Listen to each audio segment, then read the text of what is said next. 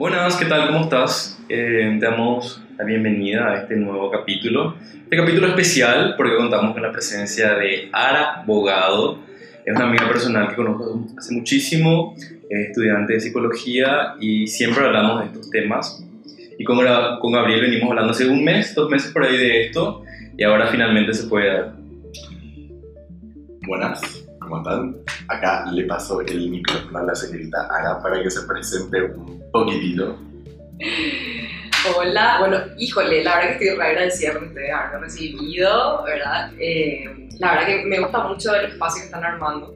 Eh, a ver, ¿qué les puedo contar de mí? Yo soy estudiante, bueno, como dijeron, soy estudiante de psicología, estoy ahora haciendo mi proceso de tesis. Igual quiero aclarar que hoy no estoy acá como de psicólogo, así como vengo a contarles la verdad del universo, porque ¿En quiero decir, siento que... ¿Qué?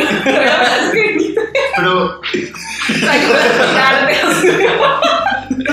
No, que es muy loco, en serio, pero la gente cuando yo le digo que, que soy psicóloga, como que está así, ah, ok, acá le tengo que preguntar así, eh, tipo el ingenio de la lámpara, esta es la verdad, y, y es muy loco porque en realidad hay muchas cosas que no, encima yo no creo en la verdad absoluta, ¿verdad? Ujú. Pero bueno, más allá de contarles mi issue con esta cuestión, eh, bueno, estudié teatro, estudié danza también con Héctor, fui mi compañero de colegio. Y bueno, estoy muy encantada de hablar de este tema porque realmente, justamente dentro de mi paso por la carrera en psicología, la espiritualidad es algo que realmente no se habla casi. Y cuando se habla, se habla como, como en calidad de esa, esa cosa supersticiosa que hace la gente que tiene un rango inferior casi, así como una cuestión súper, súper densa con el tema ahora. Entonces, es como que siento que tiene una, hay una deuda ahí que, que a mí me interesa conversar. Y bueno, eso es, es- por el momento eso es lo que les puedo decir de mí. genial, genial. Y como, como psicóloga, que puede responder todo. ¿Dónde está Dios? Directo al grano. El lector Dios está muerto. Lo hemos matado. Lo pasa. Pero, así en serio, así en serio. Viendo las preguntas que habíamos considerado justamente, eh, la primera pregunta que encuentro acá es, ¿qué creencias espirituales o religiosas atraviesan nuestra historia?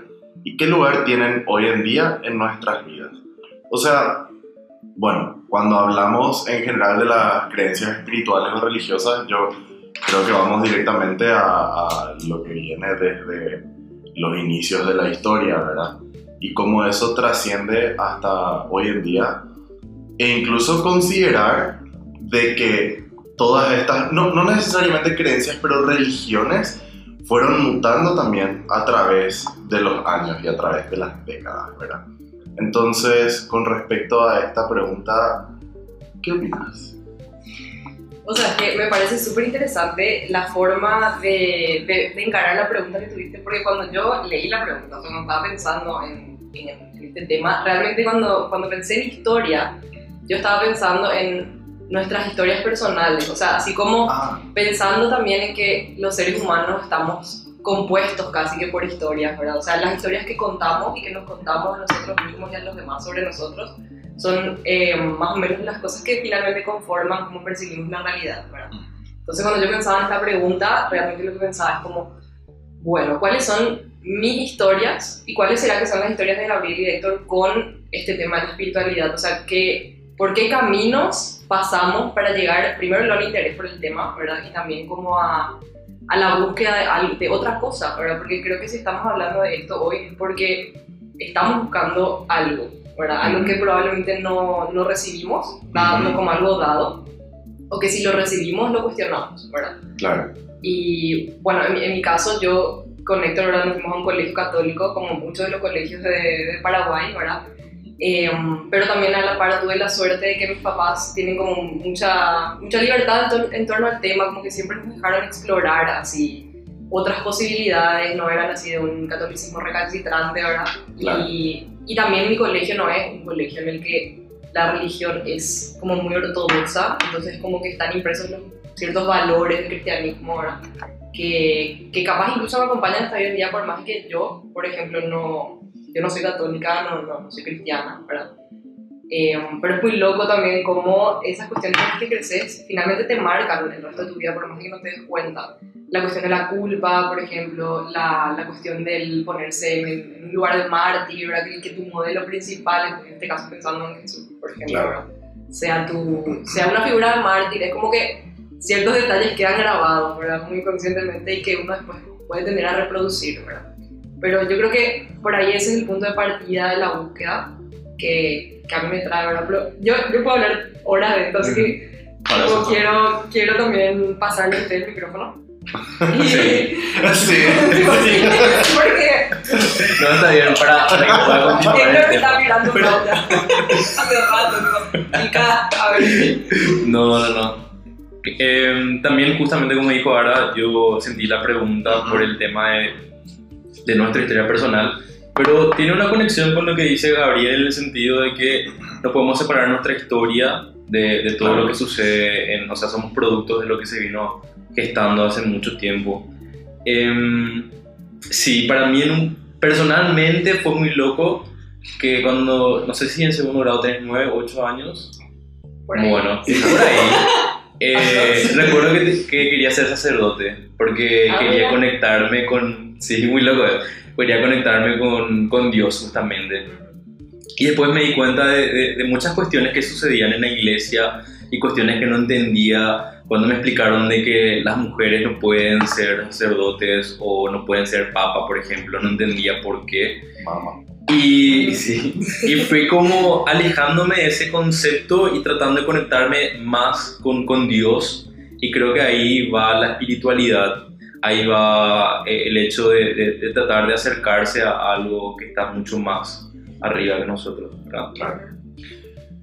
Yo me fui por el lado de la historia, interpreté la pregunta eh, más del lado histórico, que también es algo que me interesa de repente eh, analizar, justamente es, es cómo, me, me- o sea, justamente algo que influyó muchísimo en mis decisiones espirituales y religiosas fue ese descubrimiento, descubrimiento de la historia detrás de la religión, justamente. Porque yo también fui a un colegio, bueno, inicialmente no, pero luego eh, me mudé a un colegio que sí era bastante religioso. Y yo la verdad que... yo la verdad es que me fui, o sea, me volví un religioso fanático básicamente, a pesar de que vengo de una familia que es todo lo contrario. Y, y realmente sí, yo estaba muy devoto, no llegué al punto de Héctor que me voy a convertir en sacerdote porque quería tener novia. pero, pero, Claro, por eso no podía ser sacerdote. Eh, pero eh, sí, admito que para mí era, no sé, no podía escuchar la palabra diablo porque para mí ya era así. ¿Verdad? Entonces era, claro, era muy fanático y, y- y muy creyente y no fue hasta que justamente descubrí eh, cómo la religión eh, católica específicamente fue mutando a través de la historia. Y eso fue lo que me llevó a pensar de que no podía confiar realmente al final en lo que estaba escuchando ahora, porque como tenía certeza de que eso era, era realmente así y que no es simplemente algo que se ajustó o se acomodó para los oídos de hoy en día, ¿verdad? Eh, bueno, y eso básicamente. Eh, hay algo que me parece súper interesante de lo que dijiste, que este tema de la certeza, ¿verdad? Ujú, que, ¿Qué es lo que pasa cuando una persona te presenta una realidad? O sea, no una realidad, sino una construcción, una creencia como algo que es absoluto, que es real, que es, o sea, en mi caso un dogma, ¿verdad?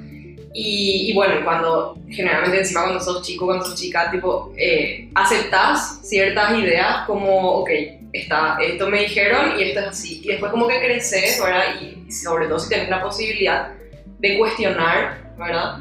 es como que yo siento que, que, que la espiritualidad requiere como un camino de deconstrucción también. O sea, es como, ok, estas son, identifico cuáles son las ideas con las que crecí y a partir de estas ideas entonces puedo pensar, bueno, cuál es el- la visión de mundo que me da esto, cómo, qué implica esto en mis actos. Pensando nomás en lo que decías también, Héctor, de um, este tema de las mujeres que no pueden ser No pueden ser papas, ¿verdad? no pueden ser mamas. No pueden ser mamas. Tienen como un rol así subordinado, ¿verdad? Porque está el jefe máximo y pues están como las súbditas y los otros súbditos también, ¿verdad? Yo lo que me puse a pensar también, a la par de, de explorar un poco con el tema del feminismo y de mi mezclado con la formación en psicología, es como que me, me, puse a explorar y a pensar, ok, ¿cuál es, qué, qué es lo que a mí eh, me falta dentro de la espiritualidad, ¿verdad? Y creo que era así como una cuestión también de representación femenina, ¿verdad? O sea, como las figuras que yo conocía eran todas todos hombres, ¿verdad? Era así, Dios es hombre. Más allá de que se le defina como una cuestión así asexuada, no es algo que está tan explícito. En realidad la figura, la representación visual, como estábamos hablando hace rato, es, es masculina. Y Jesús es hombre. Y está la paloma. está, está la Virgen. Claro, está la Virgen, pero que está como en un, en un rol de madre y el rol que, se, que más se promociona dentro de la iglesia es como que la figura de la, esta madre que es virgen. Exactamente. O sea, que mágicamente nomás se quedó embarazada y, y bueno, y tuvo a su hijo y fue hasta el final con él y es como así abnegada y sacrificada. Y es como mucho el arquetipo que queda a partir de ahí. Entonces, nada, como por ahí también ese fue un punto de partida para mí, la búsqueda de representación femenina en la espiritualidad, ¿verdad? Totalmente. Que, que, bueno, por ahí también, como yo estoy haciendo mi tesis sobre la experiencia de mujeres con la menstruación en el ciclo menstrual, que es un tema que de verdad que en psicología no se habla, o sea, prácticamente no hay nada. Me encontré con un montón de textos eh, de autoras y también muchísima hora de revolución en las redes sociales sobre lo que sería una espiritualidad basada en la conexión con el cuerpo, eh, sin ese odio que de repente se promociona desde, otras, desde otros lugares de la cultura, ¿verdad? Y ahí hay un montón de arquetipos de diosas y, o, o arquetipos que se reivindican, eh, incluso la de las el arquetipo de las brujas, de las hechiceras, como un lugar de, de, de, empoderamiento femenino que en realidad fue como baneado por la historia, ¿verdad? Y puesto en un lugar de, de, casi demonizado, ahora como estabas diciendo vos, así como un sinónimo de diablo, y es así Claro. como explorar qué, qué hay por acá, ¿verdad? O sea, está interesante esta, esta cuestión de la magia, así, que, que te conecta con, con lo que sos vos, más allá de los prejuicios. Totalmente. Yo creo yo tengo una pregunta para Ara. ¿Ara sos bruja o no? Eh, chicos, sobre, sobre esto no voy a comentar. esto ya tiene otro precio. no fue para esto para lo No que fue me para esto, para lo invitaron. que vine. Vamos, si vamos a hacer un la no, no se asusten, por favor. Pero, pero sí me parece algo súper interesante de lo que dijiste justamente de la Virgen, ¿verdad? Es que em, lo, lo mágico de la Virgen es que tuvo un hijo, o sea, le trajo a Jesús a la tierra, pero sin tener que tener relaciones sexuales justamente. Y como que e- ese es un símbolo de pureza y de que esa es la mujer ideal, ¿verdad? La que está intacta, la que no practica su sexualidad, la que no busca ni ve su cuerpo como nada más que el transporte para traer a la vida, para el, el- ¿cómo se dice esto? Em, Ah, sí. la, sí, es la, la vasija de la reproducción, ¿verdad? Y justamente yo creo que eso es un poco, o sea, es como que, justamente yo creo que cuando hablamos de la, de, incluso en la Biblia, vemos como esta cuestión de que la mujer al final es la, la costilla del hombre, ¿verdad? Justamente ayer estaba, me pareció simpático que leí un tweet de, de una señora bastante conservadora que estaba diciendo eh, Dios solo creó a dos géneros y, y que le responden no, Dios creó un género y después sacó su costilla, ¿verdad? O sea, si es que vamos a jugar por ese lado, ¿verdad? Eso es lo que digan. Y ahí nomás yo me doy cuenta de que es cierto, totalmente tipo la, la, incluso en la religión, el machismo es así tajante, ¿verdad? Claro. Y entonces, ¿cómo una mujer puede finalmente sentirse identificada con, con estas cuestiones, ¿verdad? O sea, con, con Claro. estas religiones? Claro, y ahí hay una cuestión que me parece re interesante lo que dijiste, esto de que, del tuit de la señora, porque en realidad, o sea, en realidad Dios no, o sea, Dios, pensa, vamos a tomar por un ratito la, la, vamos a asumir que Dios como lo representa la Iglesia Católica, es, es lo que Es, es, es, es, es la verdad. Tomando esa suposición, Dios, Dios no creó los géneros, o sea, Ujú, porque ujú. el, lo- el género en su concepto en realidad es la construcción que hace la sociedad y la cultura de lo que tiene que hacer una persona con un cuerpo de cierto tipo. O sea, si Exacto. yo nací con útero y vagina, entonces la construcción de género es que tengo que tener pelo largo, usar vestido, eh, dedicarme a la maternidad, eh, hablar despacio, Sí. eh, no ser mi mandona, ¿verdad? Esa es una construcción de género. Y para el hombre, o sea, para el hombre es el, qué sé yo, el contrapuesto y eh, todo lo que representa la masculinidad, Sí. pero, pero eso no es una creación, o sea, no sería en su concepto una creación divina tampoco. ¿verdad? Exacto. Ujú. Entonces, en ponerle que Dios creó el sexo, ¿verdad? O sea, Claro. el sexo biológico, pero la, constru- la construcción del género es una construcción humana, una construcción social y cultural y científica, porque es también una categoría de análisis en la ciencia social. Pero bueno, no, más allá no sé cómo terminamos acá. Eh, lo, que está, lo que iba a decir nomás que también en esta cuestión de la representación de, de, lo, de lo femenino, entre comillas, o de, de- de yo como mujer, ¿qué puedo representarme en la, en espiritualidad? Sí. si yo me quedo con mi espiritualidad hegemónica, probablemente voy a tener esta idea de la dualidad, de que están, está la Virgen, ¿verdad? Sí. está Eva, la primera mujer, que encima es como la que traiciona a Sí. la humanidad, dándole la manzana Villana. villana, ¿verdad? Pero que al fin y al cabo es Manzana del culpa. conocimiento. Eh, sí. Hay que olvidar de eso. No, no es la manzana. O sea. no nos peleemos por el no problemas técnicos acá. Eh, Eh, claro, o sea, está la representación, digamos, de la Virgen o de, o de Eva como compañera de Adán, y está eh, la, la mala mujer, ¿verdad? La bruja, la prostituta, eh, está María Magdalena que fue baneada de la, de la Biblia de alguna manera, Sí. puesta en un rol que hay historiadores que dicen que en realidad no fue una prostituta.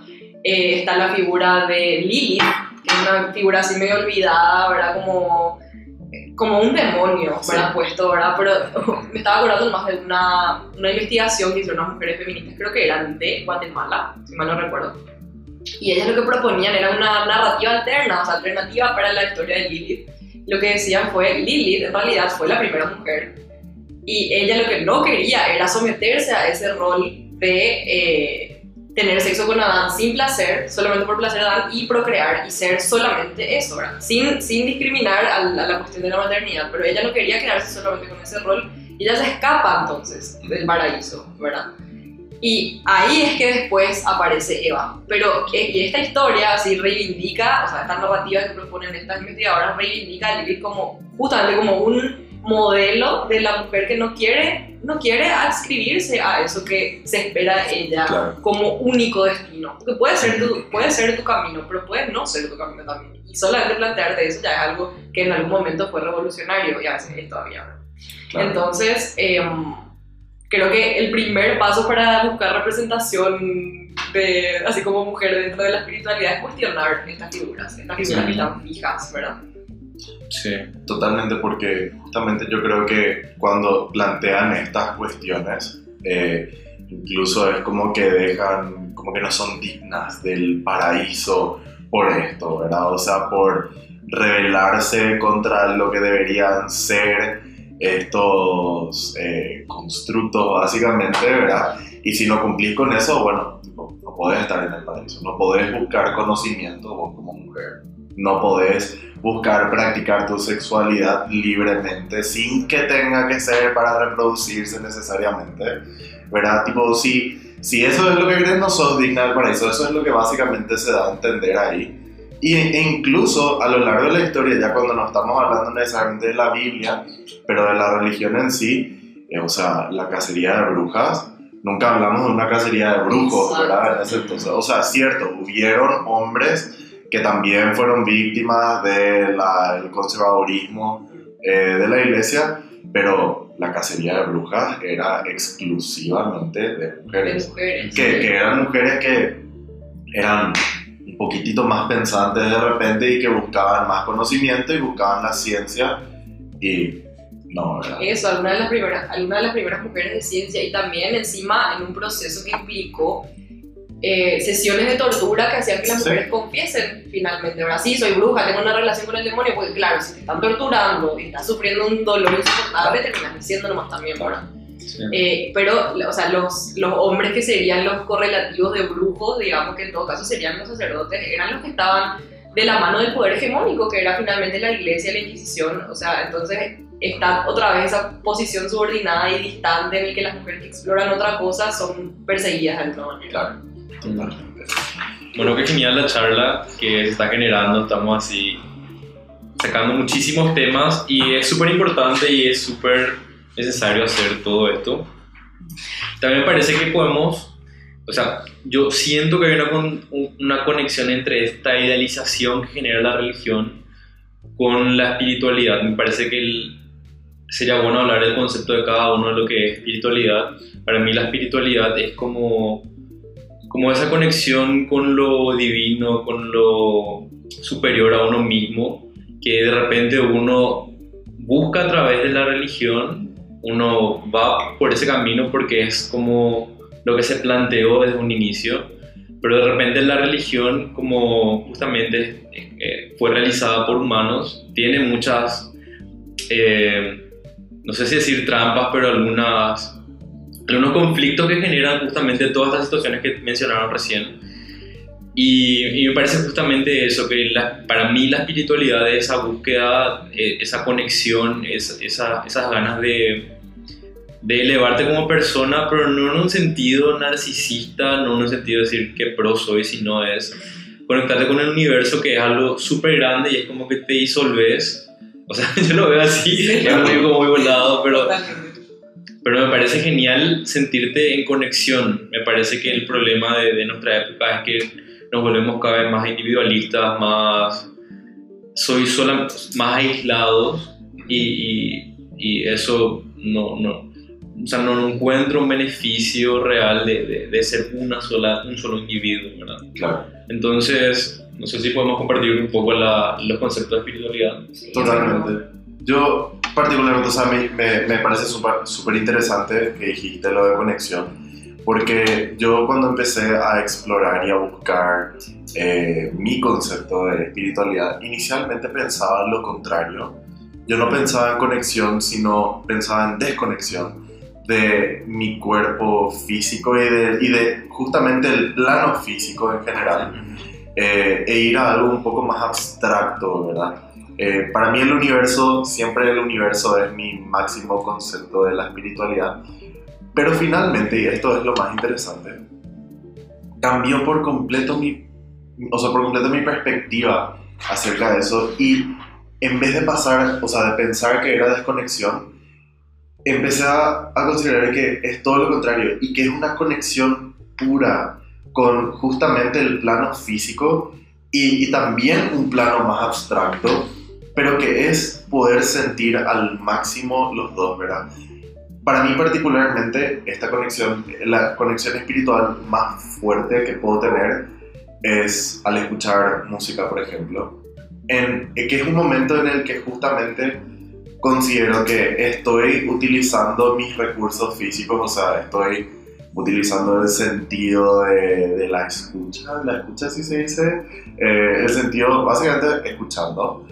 Y a la par es justamente absorbiendo algo tan abstracto como puede llegar a ser la música y los sentimientos que provocan en general. Y eso es lo que me lleva a pensar, hija, es muy loco cómo puedo estar conectado con la naturaleza o el espacio en el que estoy ahora mismo físicamente, pero al mismo tiempo teniendo, no sé, este, este viaje que me da la música, hija, suena re bueno lo que estoy diciendo, pero, pero es, es que es así, ¿verdad? No hay forma de, de, de hablar de, o sea, no hay forma de hablar de eso sin ir más puede. Había sido, ¿verdad? Pero es cierto. O sea, eh, simplemente ese, ese viaje eh, completamente abstracto, ¿verdad? Que hay dentro de un espacio físico, otra vez. Y esa conexión creo que es la que, con la que yo más identifico mi práctica de la espiritualidad. Señorita, ¿verdad? Me encanta, me encanta, y aparte me encanta el hecho de que nos tomemos tiempo de definir qué es espiritualidad, porque una, creo que una de mis búsquedas también fue esa, ¿verdad? La de entender qué es lo que es esta parte de mí que está buscando algo y que siente algo, pero que no puedo, no puedo ponerle en, en un solo lugar, ¿verdad? No puedo encasillar acá. Y más todavía al salirse de un esquema así como, ok, esta institución representa mi espiritualidad, es como que te quedas un poco perdida, ¿verdad? Así Mm. como, ok, ¿y ahora dónde encajo esta- este sentimiento, ¿verdad?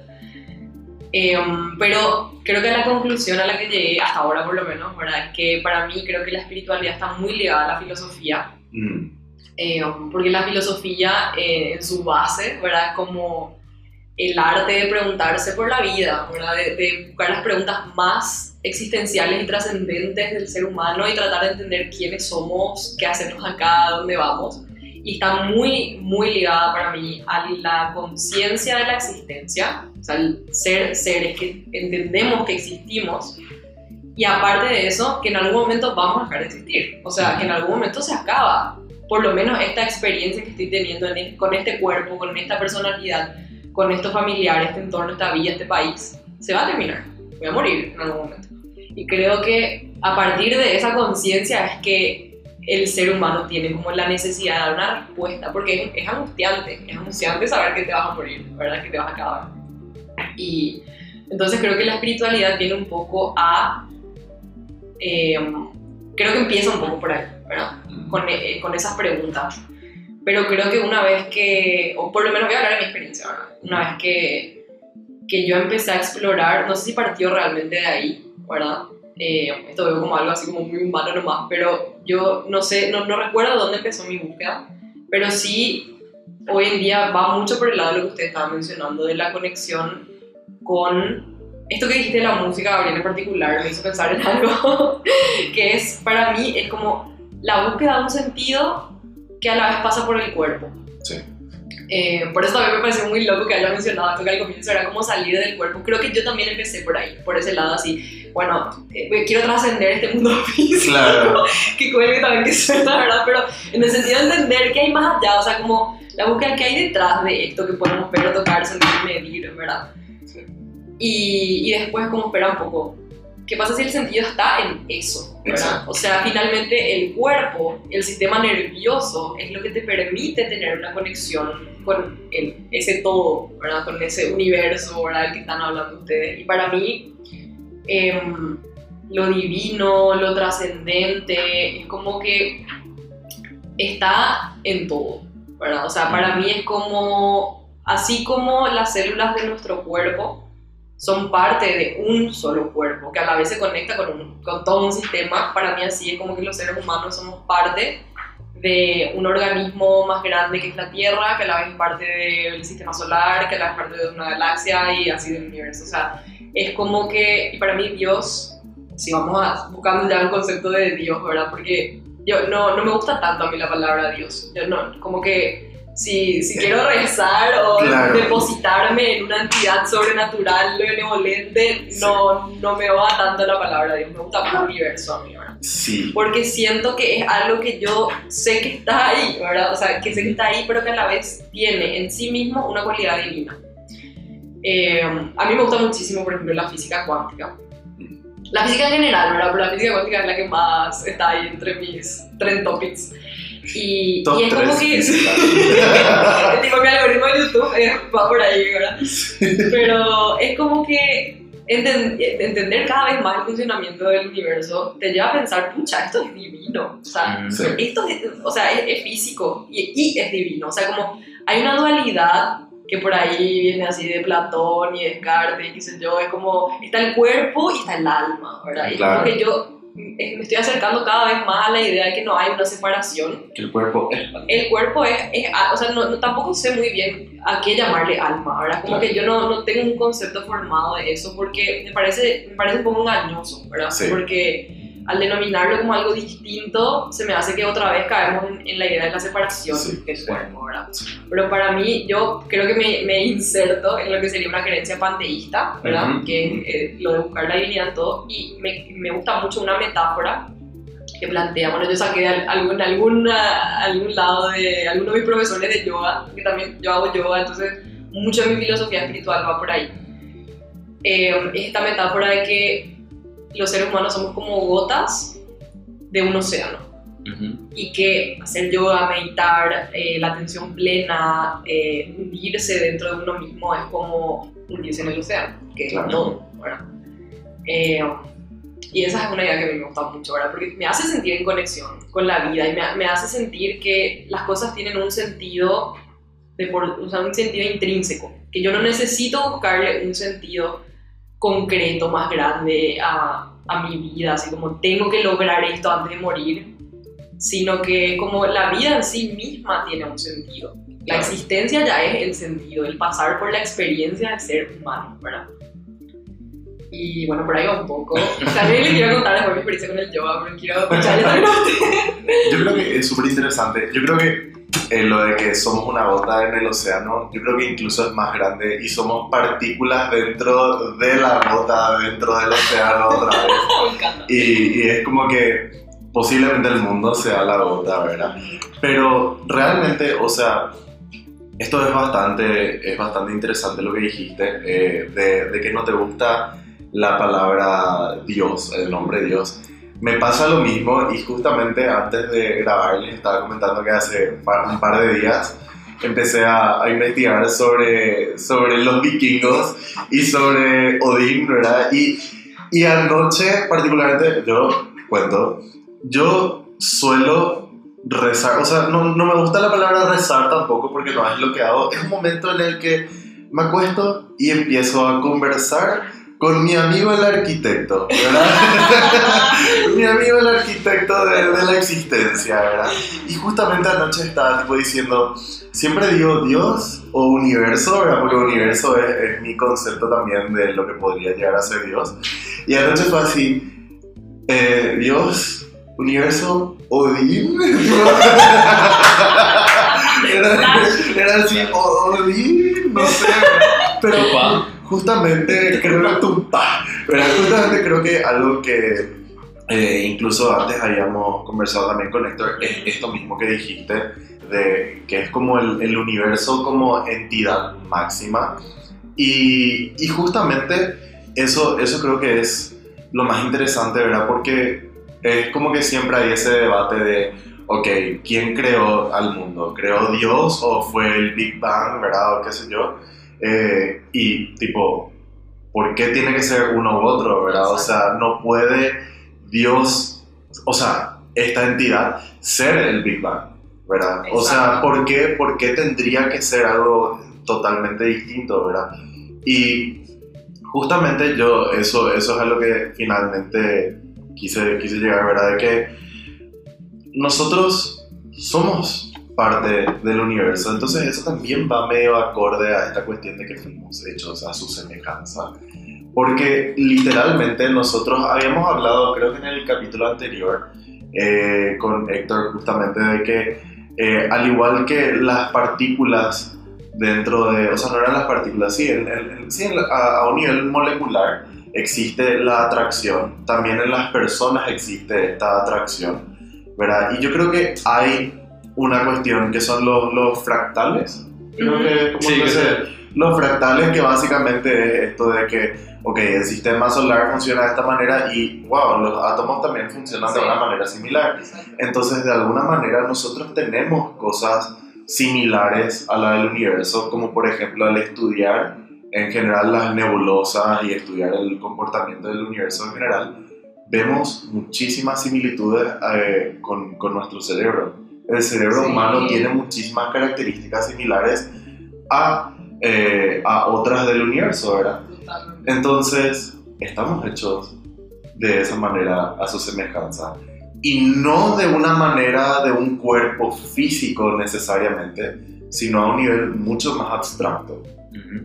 Eh, y eso. Totalmente. Amén. Amén. También me parece una cuestión, o sea, creo que la humanidad en, en su inicio necesitaba una representación más cercana a sí misma para poder entender el concepto de Dios y por eso generó como un individuo. Pero me parece también un poco arrogante de la humanidad asumir de que somos, o sea, que, que Dios es un antropomorfo y tiene cabeza, mano y pies y tiene yo creo que era por una cuestión de facilidad nomás de, de, de entender de que está Stalin ahí, pero si uno trata de, de, pensar un poco más abstracto, se puede conectar con esa conexión de Dios, que para mí justamente Dios es esa, esa energía que crea eso, que permite que continúe la vida y demás. Y sobre el punto más quiero, agarrar, quiero agregar, eh, le estuve escuchando hace un tiempo a Sam Harris, que es un neuro, neurocientífico, neurólogo, y habla mucho de, de, la, de, de, la, de la relación de la espiritualidad como una necesidad humana para poder conectarse con, con algo superior, que no es una cuestión eh, religiosa por así, porque él es súper ateo, no, no, ya no cree directamente en nada, pero, pero sí es la, la, la importancia como humanos de conectarnos con, con, con, todo esto que estamos hablando, ¿verdad? Es una necesidad de, de, de trascender, ¿verdad? Y mm, creo que llegamos al último punto ahora también, que me parece interesante, es si se puede, o sea, el concepto del paraíso, ¿verdad? En el sentido de que también la religión no, nos tiene como un lugar reservado especial para, para estar bien, que en este plano no es necesariamente donde vamos a estar 100% plenos. Y personalmente pienso que ese pensamiento es un poco peligroso en el sentido de que si uno se, se somete a un montón de situaciones que no son favorables o, piensa, bueno, ahora no voy a poder estar bien capaz en el futuro, eh, no, no tiene sentido, me parece que no es una conexión con el presente, me parece que la espiritualidad justamente te trae al presente, te trae a, a valorar lo que está sucediendo ahora porque sabes que va a, a pasar, ¿verdad? Entonces es como importante para mí esa conexión en el presente. Yo creo que, perdón, antes de, terminar ese mismo tema que dijiste, eh, yo creo que en parte es justamente una duda existencialista que tenemos todos como personas, ¿verdad? De, de okay, a dónde nos vamos después. Y yo creo que justamente eso refleja un poco nuestro miedo en general a la incertidumbre y es que necesitamos una respuesta, necesitamos poder acostarnos a dormir sin el miedo de, hija, mañana me puedo morir y tipo, no tengo idea de lo que va a pasar. Entonces es como que necesitamos esa respuesta que nos, nos hace pensar, ok, me muero y bueno, me voy al paraíso, me voy al infierno. Hice bien las cosas, así que en teoría me voy al paraíso, ¿verdad? Pero es como una, lo que, algo que nos permite dormir un poco, un poco mejor. Pero realmente eso también nos priva de disfrutar este momento, ¿verdad? Eh, o sea, yo creo que en ese sentido tenemos que poder despreocuparnos de, de qué es lo que va a pasar después y más bien concentrarnos en vivir esto, que esto podría ser finalmente el paraíso, ¿verdad?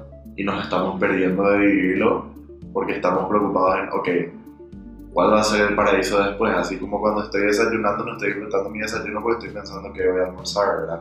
De la misma manera, pero así.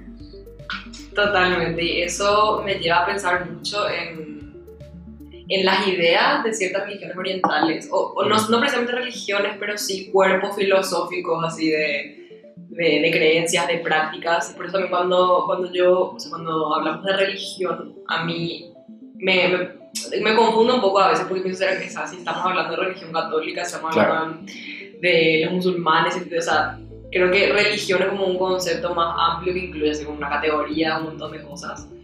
Y pero lo, lo, transversal es que todas tienen una visión de mundo, ¿verdad? Y ahí, en esa visión de mundo es donde yo creo que se inserta esto del paraíso, ¿verdad? Eh, y claro, si tu visión de mundo es que el paraíso viene después, entonces te concentras en después, como decís, ¿verdad?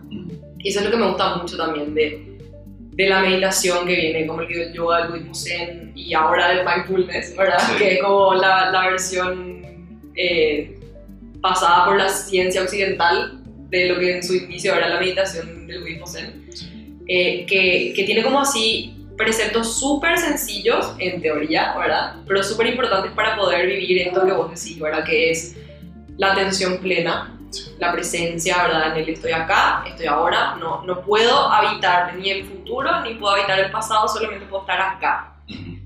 que si bien es como que de repente a lo mejor en las redes sociales tienen una connotación un poco más superficial de repente, así como solamente quiero el presente, entonces voy a hacer lo que me encanta, ¿verdad? pero en realidad la connotación es, si vos no estás acá 100%, no estás en realidad en ningún lado.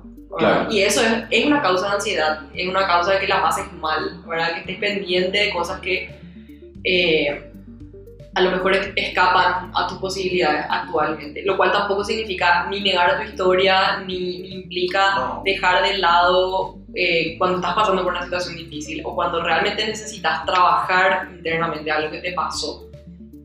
No pasa por ignorar eso, sino por justamente prestarle atención a eso.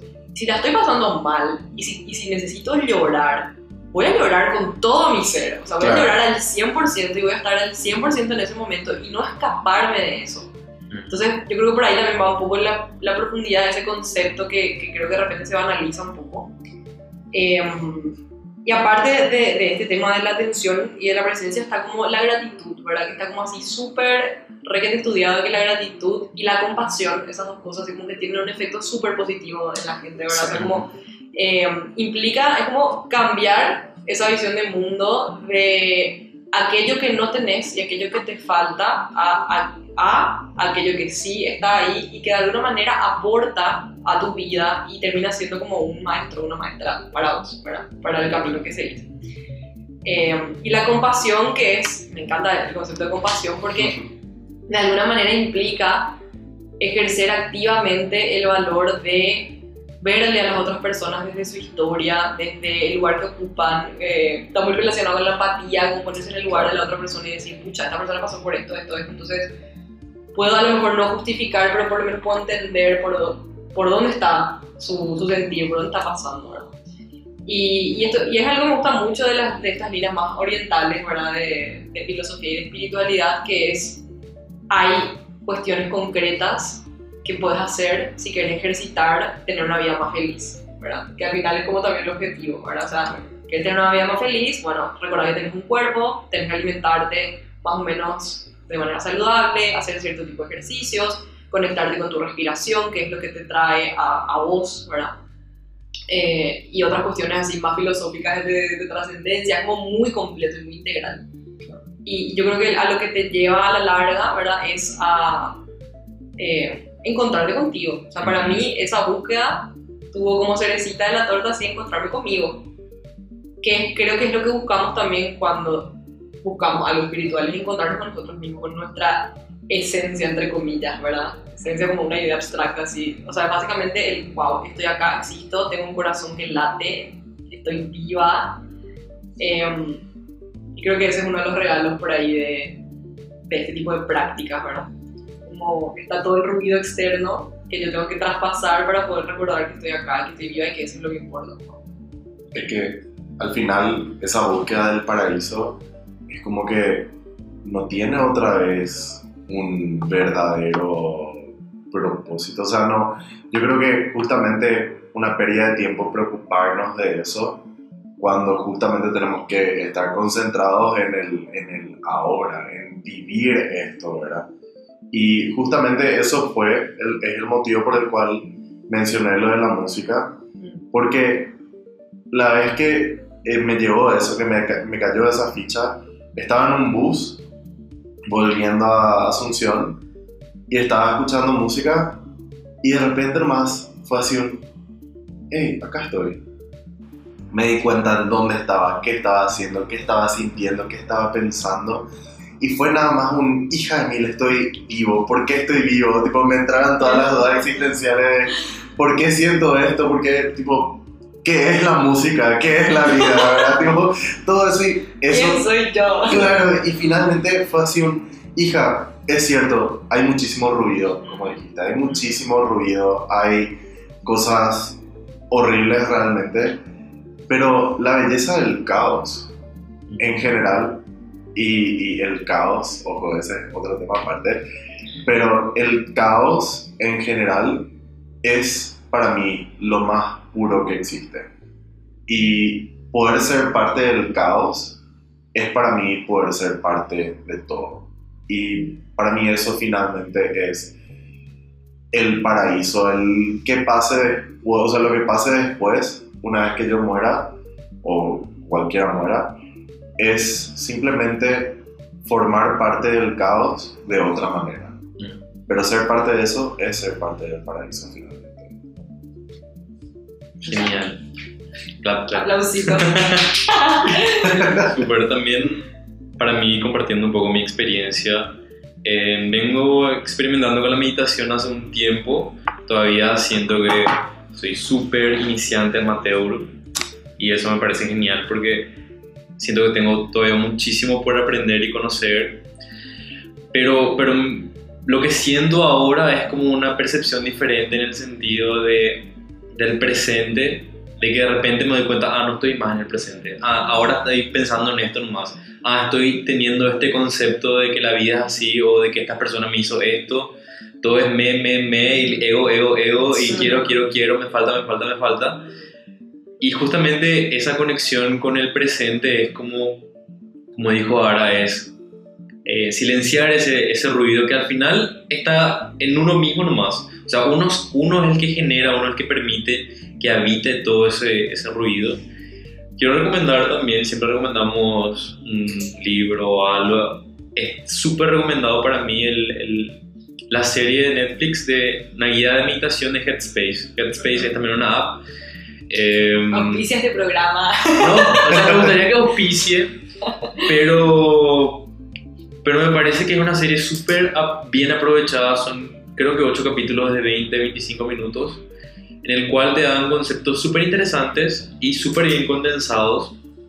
Y no puedo agregar más porque, en el porque está todo ahí y, y esa conexión que quiero decir nomás que con mi ansiedad, con mi eh, también con el paso que tuve con la depresión o de repente las ganas de tengo tenía como antes como una búsqueda más de, de saciar algo que, que era un vacío existencial con la meditación. Creo que es como una es mi conexión a través de la espiritualidad. Lo, puedo estar eh, lo puedo estar entendiendo mejor nomás que no es un vacío sino es como una necesidad que yo inventé, no es que algo que soy carente, sino es algo que yo estoy buscando, que de repente ya está ahí. Y es tipo, estoy respirando, estoy, puedo comer, puedo tener un- una cama donde dormir, ¿qué más necesito? Es tipo, suena hippie, sí, pero pero es cierto, me parece que de repente todas las necesidades que nos ponemos son absurdas. Y no morimos en cuanto en- nadie va a pasar, o sea, si estás escuchando ahora, estás en presente, no vas a vivir No 100 vas. años más y 100 años más en el, en el- en el plano del universo no es nada, es tipo como un microsegundo, o sea, Sí. aprovecha el presente. mundo del universo. Sí. Un pedito de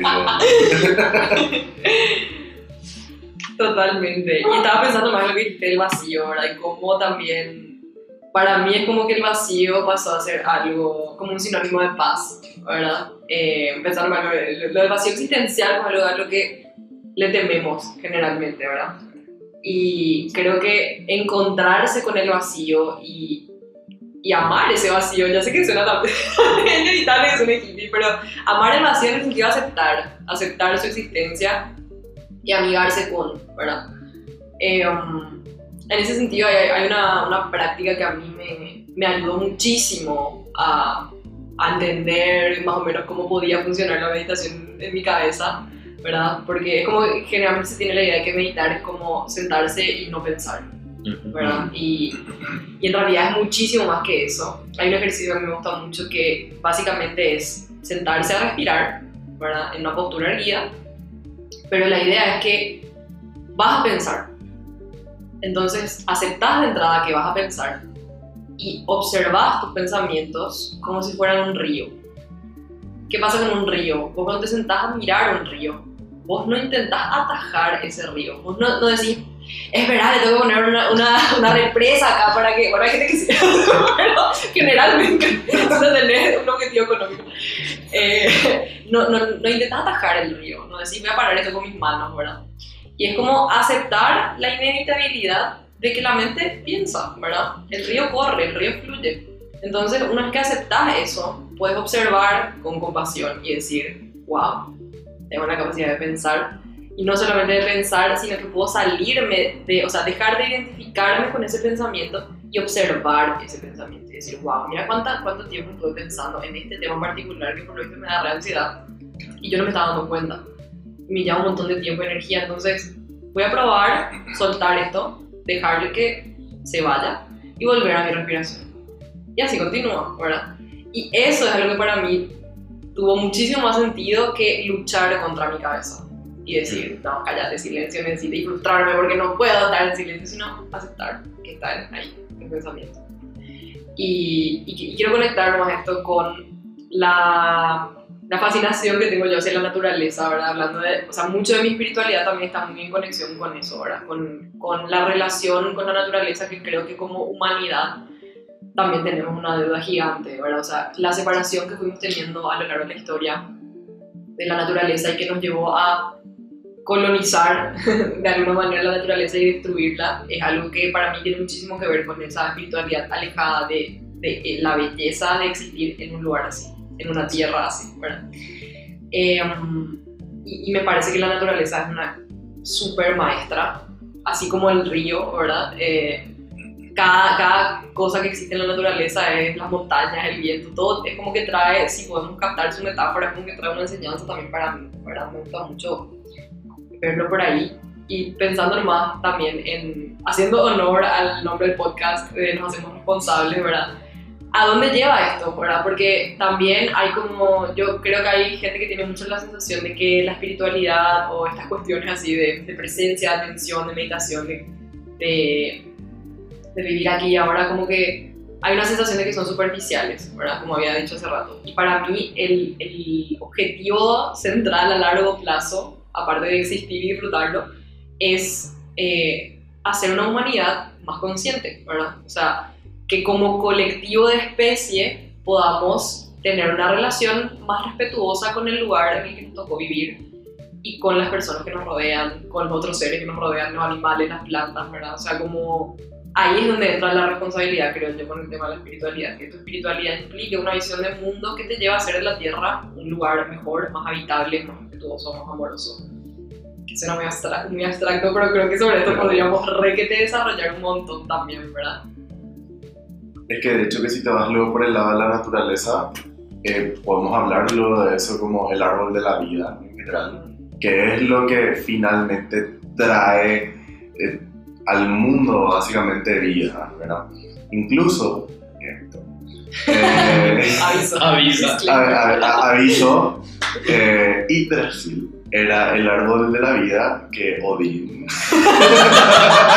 que, eh, a través del que Odín dividió los mundos, ¿verdad? Y justamente la naturaleza es el por qué existe el mundo finalmente según ese concepto.